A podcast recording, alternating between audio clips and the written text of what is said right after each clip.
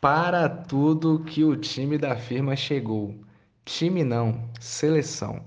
E a Celeste Léo venceu o Malocas FC por 5 a 2 na estreia de ambos pelo grupo F da Série D da Copa Amstel Playball. Adicionando algumas peças importantes de outras equipes, o time da Léo Badeiras é basicamente formado pelo combinado de Borussia Dortmund e Porto. Não, não, eu não tô maluco. Esses são os times nos quais os funcionários da empresa atuam no campeonato interno e que têm os nomes claramente inspirados nos clubes europeus. E usando desse entrosamento, os comandados de Leandro, que definitivamente largou a quarta zaga do Borussia para ser treinador, teve um duelo equilibrado na primeira etapa, pelo menos no placar, com vitória do time de branco por 3 a 2.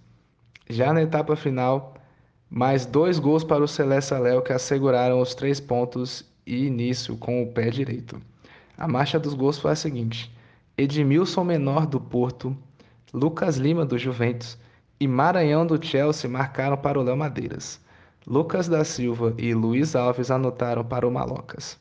Na etapa final, Lucas Lima, que evidentemente é melhor que o Xará, mais conhecido que está tentando recuperar o futebol em Fortaleza, e Rodolfo Tanque, artilheiro da última Copa Léo pelo Ajax, ampliaram o placar e decretaram 5 a 2.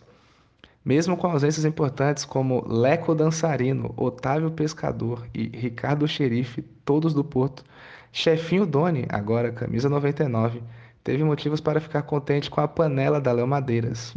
Ou melhor, compensado de madeira para fazer sentido com a firma. Já Carioca, que tem voz de dublador de filmes de suspense, terá duas semanas para acertar o Malocas para o próximo embate.